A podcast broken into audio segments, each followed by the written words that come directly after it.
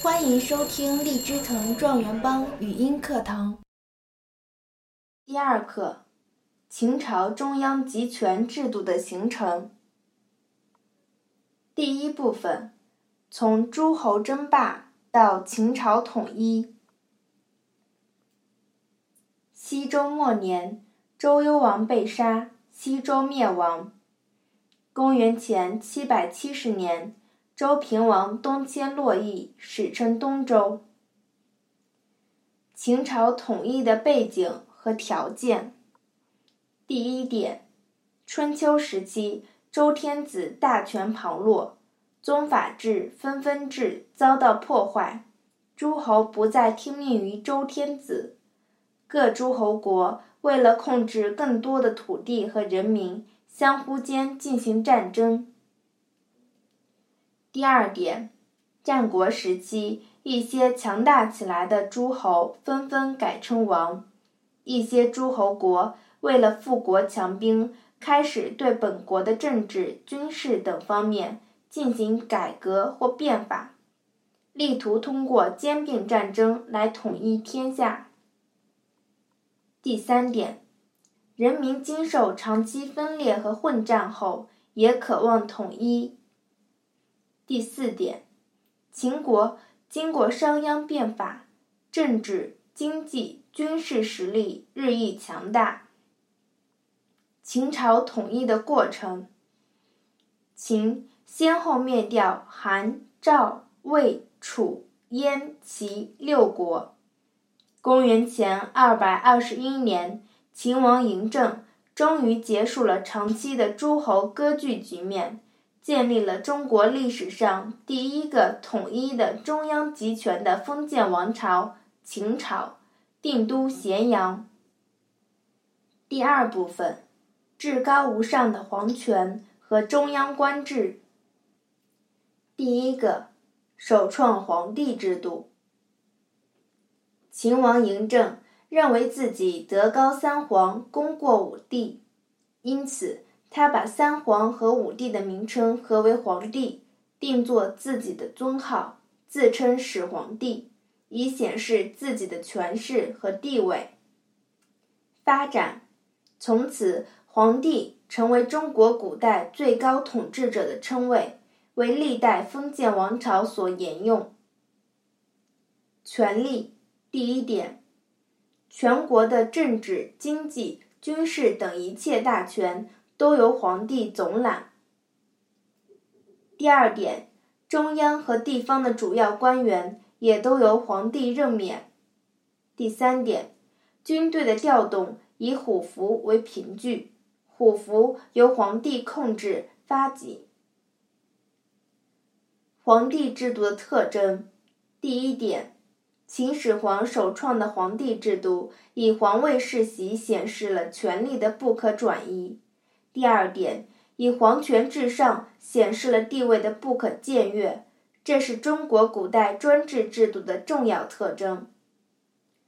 中央官制的发展，秦始皇在战国官制的基础上，建立了一套以皇权为中心的中央政权组织，在中央设置丞相、御史大夫和太尉三个最高官职。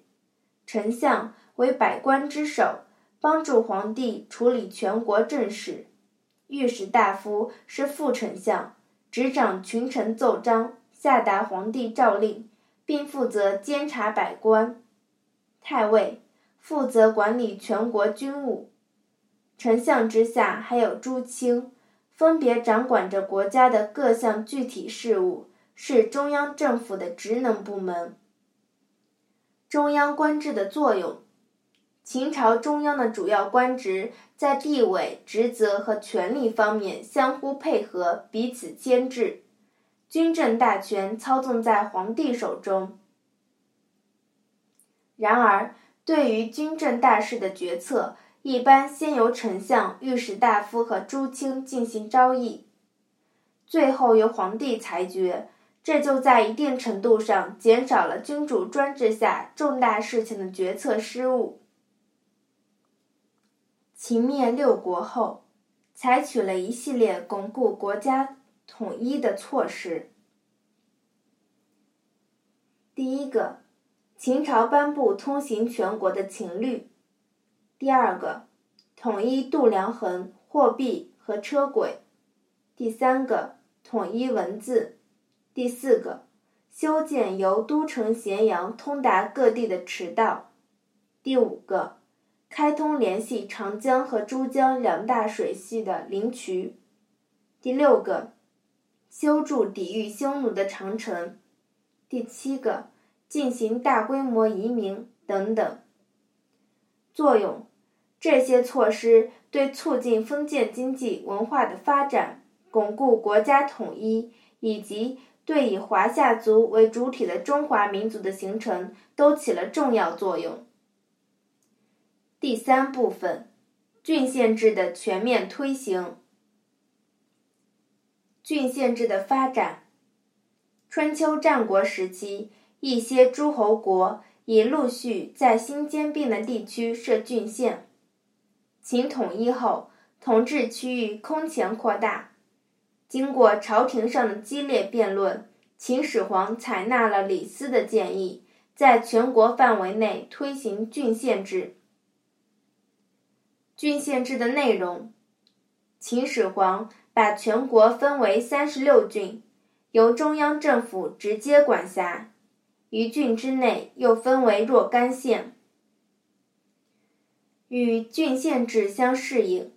秦始皇建立了一套地方官僚机构，郡守是郡的最高行政长官，对上承受中央命令，对下督责所属各县。